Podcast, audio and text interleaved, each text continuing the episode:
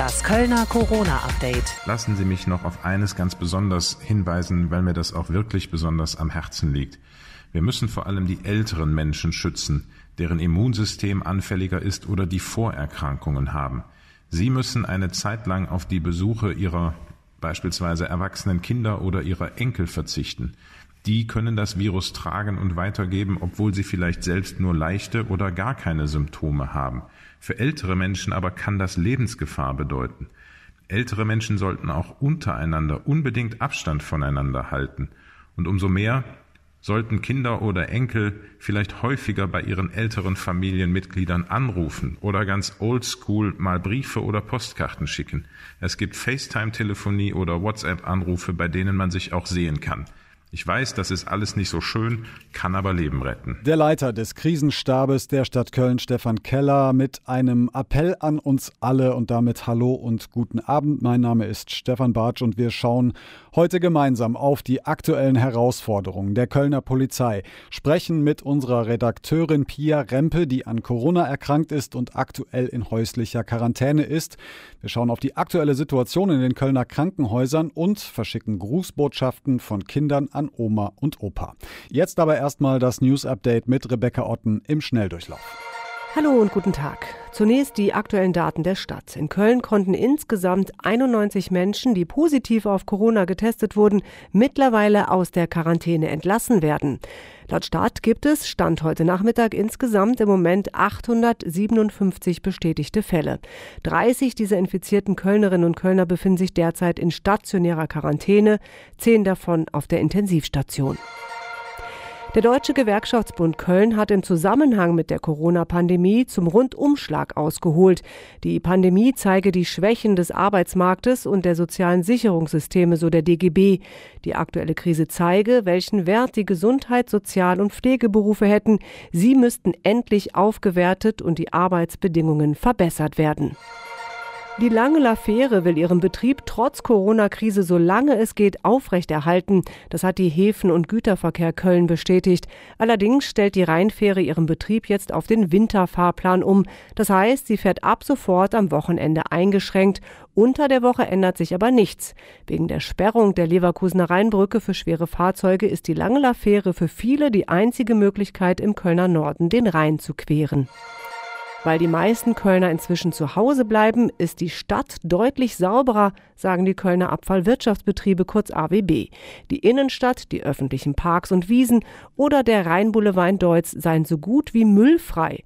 Auf der anderen Seite mache den Mitarbeitern aber immer mehr wilder Müll zu schaffen. Vor allem an Waldrändern oder abgelegenen Ecken würden Kölner, Zitat, teilweise ganze Wohnzimmer abladen.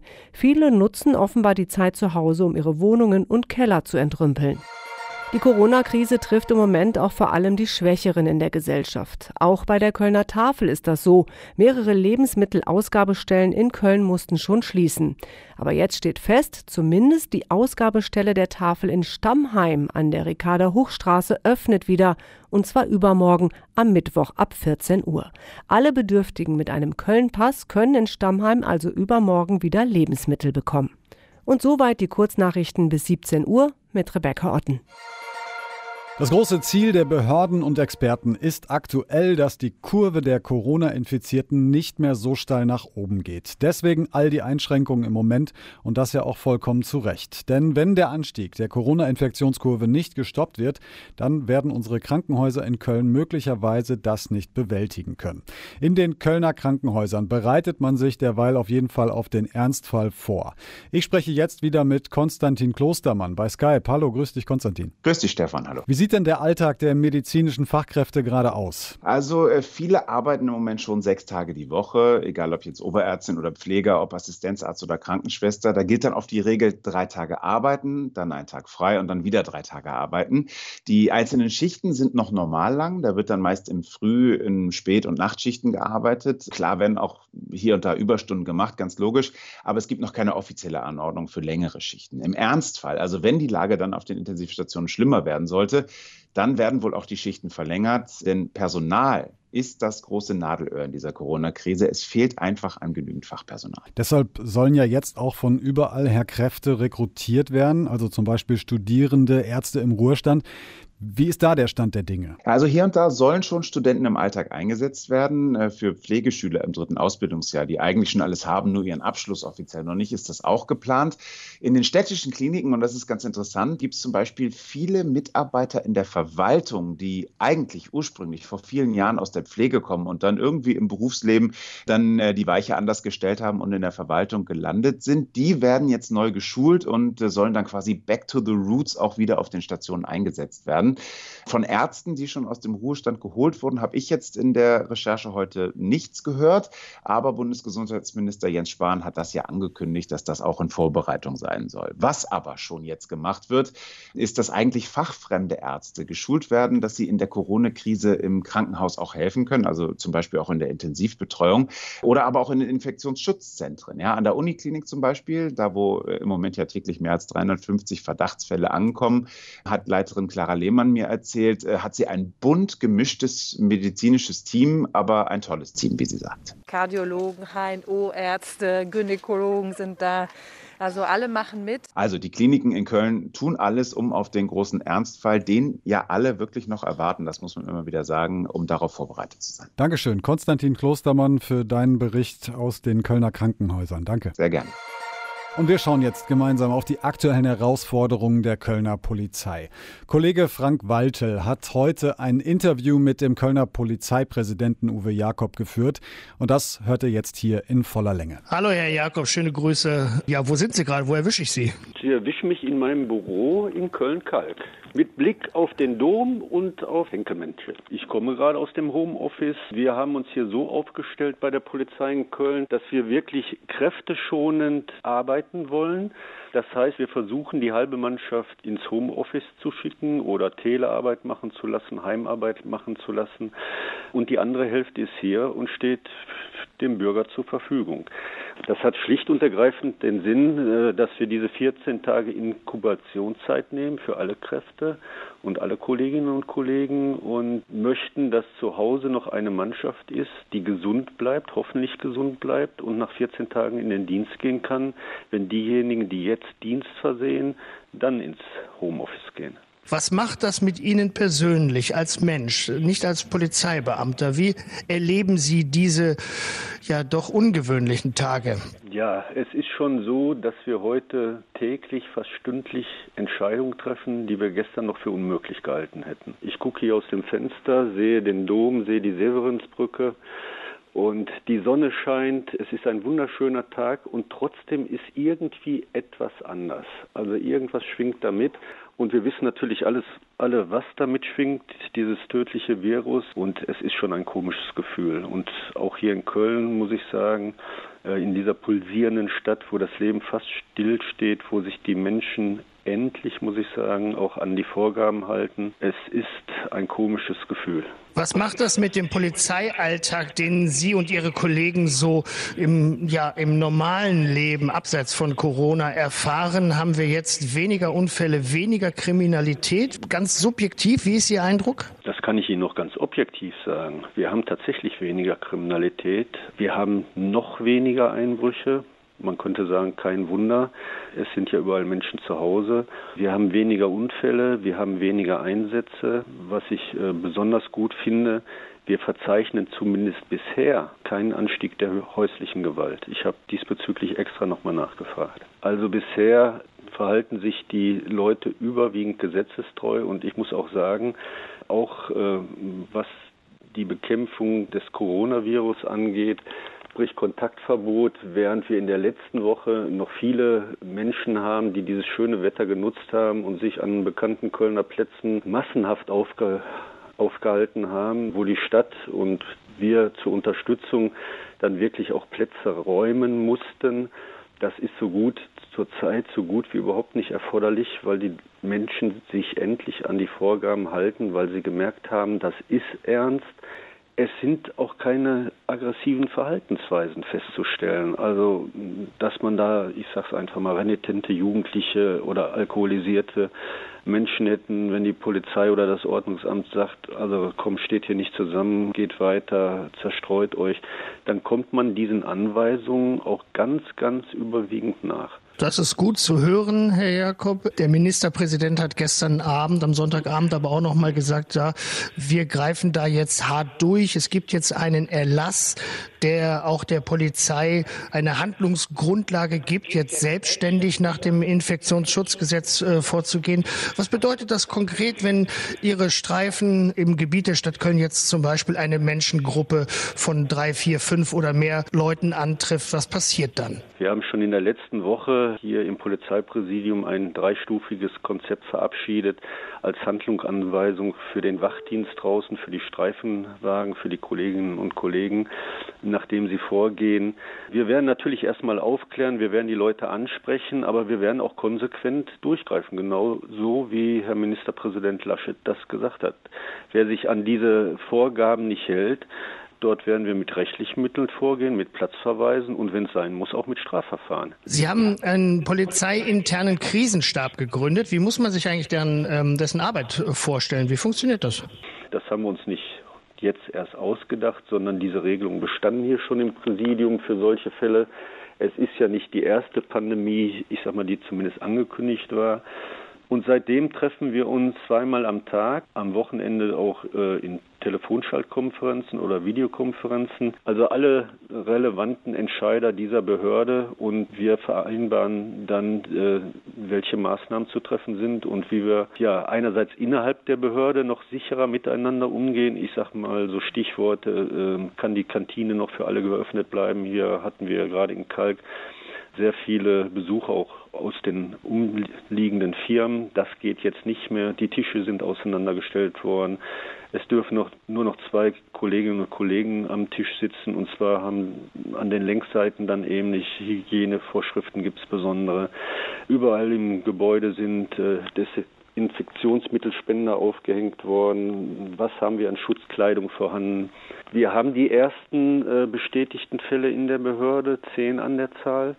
Aber ich sage Ihnen ganz deutlich, auch wenn in einem Monat, in zwei Monaten die Bürger 110 wählen, muss die Polizei kommen. Und dafür müssen wir alles tun. Und dafür gilt es eben, dafür zu sorgen, dass insbesondere die Kolleginnen und Kollegen im operativen Dienst gesund bleiben. Dafür müssen wir alles Mögliche anstellen. Da haben Sie ja zum Beispiel auch Schutzkleidung äh, bestellt, ja, Handschuhe, Brille und äh, Masken. Sind die alle angekommen und verteilt worden oder fehlt da noch was? Also wir hatten auch schon vor der Krise hier äh, 40.000 Masken gehabt und äh, haben Schutzhandschuhe. Die 40.000, die sind nochmal erneuert worden, weil die abgelaufen waren. Wo es fehlt, muss ich leider eingestehen, äh, an Schutzanzügen, da haben wir zu wenig. Wir hatten noch einige bei der Kriminalpolizei für Tatortaufnahmen. Die haben wir jetzt auf die Streifenwagen gegeben, auf einen Teil der Streifenwagen. Wir hatten nicht genug, um alle auszustatten. Unsere Zentralabteilung sorgt sich seit Tagen darum, dort für mehr zu sorgen. Da klappern wir auch ganz normale Firmen ab und wir wissen auch, dass das Ministerium sich darum kümmert und unser Landesamt für zentrale polizeiliche Dienste in Düsseldorf, dass für alle Kreispolizeibehörden mehr Schutzkleidung angeschafft wird. Nur die ist noch nicht im erforderlichen Umfang da. Da würde ich mir noch mehr wünschen. Was macht das mit Ihren Kollegen? Spüren Sie da eine gewisse Verunsicherung? Äh, natürlich ist Polizei Gefahr gewohnt und auch den Umgang mit Gefahr. Aber das ist ja jetzt eine Situation, die kann man ja in der Ausbildung nicht üben. Ne? Natürlich, diese Situation, der Ministerpräsident sagte es ja, ist die schlimmste Krise, die wir nach dem Zweiten Weltkrieg hatten, ist auch für die Polizei eine ganz herausragende Situation. Und trotzdem kann ich nur meinen Kolleginnen und Kollegen höchstes Lob aussprechen. Es herrscht eine unglaubliche Motivation. Ich sagte ja, dass wir die Hälfte nach Hause äh, geschickt haben. Das war gar nicht so einfach. Die wollten alle helfen, die sind engagiert, die wollten dabei bleiben. Es herrscht eine gute Stimmung. Ich habe einen regelmäßigen Jour fix mit unserem Personalratsvorsitzenden. Wir haben uns auch heute wieder ausgetauscht und er sagt, es herrscht eine Bombenstimmung in der Mannschaft im positiven Sinne. Man ist hoch engagiert und man nimmt die polizeilichen Aufgaben wahr und die Bevölkerung, die kann sich auf ihre Polizei verlassen. Das ist ein nettes Versprechen, Herr Jakob. Vielen Dank für Ihre Zeit und dann wünsche ich Ihnen alles Gute. Bleiben Sie gesund. Ja, vielen Dank. Ich kann das nur zurückgeben und äh, sage das auch allen Kölnerinnen und Kölner und natürlich sind auch die Leverkusener damit einbezogen. In der letzten Woche haben wir bereits mit unserer Kollegin Pia Rempe geskypt. Sie war in Österreich im Urlaub und ist dort an Corona erkrankt. Aktuell ist sie in Hamburg mit ihrem Freund in häuslicher Quarantäne und wir hören jetzt mal, wie es ihr mittlerweile geht. Hallo Pia, grüß dich. Hallo zusammen. Pia, letzte Woche hast du noch vor allem über Kurzatmigkeit und den Geschmacksverlust berichtet. Wie geht's dir denn aktuell? Also ich kann schon mal sagen, mir geht's erheblich besser. Also die Kurzatmigkeit ist zumindest seit zwei Tagen viel besser oder fast weg. Und die gute Nachricht ist auch, dass mein äh, Geruchssinn zumindest so langsam wiederkommt. Also ich habe zumindest heute Morgen dann mal wieder, habe ich mal mein Parfüm gerochen und konnte das so ein bisschen riechen. Also bin ich auch ganz, ganz froh. Um das jetzt mal für alle einzuordnen, dein bisheriger Krankheitsverlauf, wie sah der aus? Ja, also es ging los. Also wir sind am Freitag ja aus dem Skiurlaub zurückgekommen, sind da, haben da fluchtartig St. Anton verlassen und dann ging es los mit trockenen Husten. Am nächsten Tag kamen dann ja starke Gliederschmerzen dazu und auch Fieber. Dann irgendwann ging das Fieber weg. Dazu kam dann, dafür kam dann eine Kurzatmigkeit dazu. Und irgendwann konnte ich dann auf einmal von jetzt auf gleich wirklich äh, komplett gar nichts mehr riechen und dann eben auch damit einhergehen, auch nichts mehr schmecken. Das war so der, der Stand. Und jetzt wird es so, ich würde sagen, nach und nach immer etwas besser. Manchmal kommt auch nochmal ein Symptom wieder zurück. So, die Kurzatmigkeit war dann mal weg dann kommt sie noch mal ein bisschen wieder. Das wechselt auch mal so ein bisschen, aber ich würde sagen, im Großen und Ganzen geht es gefühlt klar bergauf gerade. Hm. Jetzt seid ihr auch schon eine ganze Weile zusammen zu Hause in häuslicher Quarantäne. Wie, wie läuft die Beziehung? sie läuft noch. Auf jeden Fall. Das ist schon mal die gute Nachricht. Nee, also es, äh, es, es, es klappt überraschend gut dann doch. Also klar, äh, so die ersten Stimmungseinbrüche, die kommen dann schon. Also ich hatte das jetzt auch mal so, gerade morgens nach dem Aufwachen, dass ich so wirklich überhaupt gar keine Lust hatte aufzustehen, weil ich so dachte, ja, so irgendwie sowieso, äh, man macht ja eh irgendwie nichts groß. Aber das, das, da kann man sich dann irgendwie so gegenseitig auch irgendwie ganz gut wieder einfangen und so ein bisschen mit Humor können wir es auch sehen. Das hilft in der Situation auch. Und dann macht man halt auch mal so Sachen wie, äh, gestern haben wir, haben wir so ein Köln-Quartett gefunden, warum auch immer mein Hamburger Freund ein Köln-Quartett hat. völlig zu Recht aus meiner Sicht, völlig zu Recht. Jetzt zu Recht, finde ich auch, finde ich auch. Und äh, das haben wir dann mal gespielt und dann macht man halt mal solche Sachen, die man vielleicht äh, sonst wahrscheinlich überhaupt nicht machen würde. Und nee, also das läuft gut und man, man setzt sich immer so Highlights. Haben wir mal den, den, den Küchentisch ins Wohnzimmer getragen, um da zu frühstücken, so um da irgendwie der ganzen Sache nochmal ein neues Bild zu geben. Und mhm. dann setzt man sich mal bei, bei diesem schönen Wetter ans offene Fenster und versucht so ein bisschen Sonne abzubekommen. Und ja, er freut sich tatsächlich mal wieder so an den kleinen Dingen des Lebens. Mhm.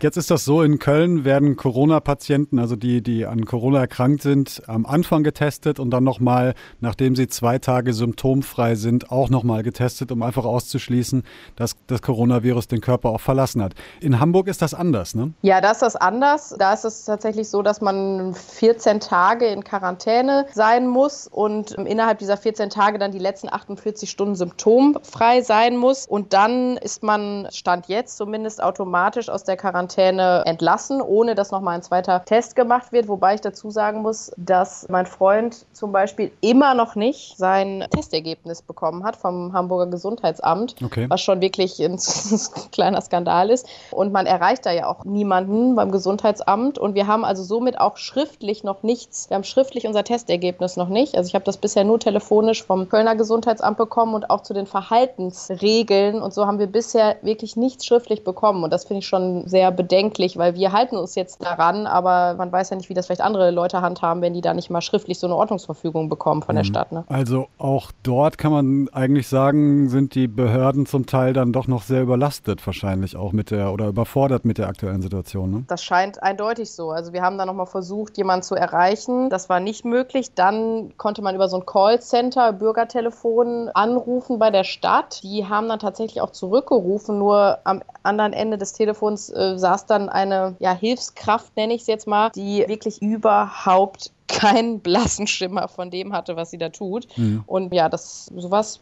macht dann, dann schon Sorgen irgendwie, wenn man das so mitkriegt. Mhm. An der Stelle sei natürlich der Vollständigkeit halber gesagt, uns erreichen natürlich auch andere Nachrichten, wo das Gegenteil der Fall ist, wo es dann eben auch sehr gut funktioniert. Das muss man natürlich auch an der Stelle noch sagen.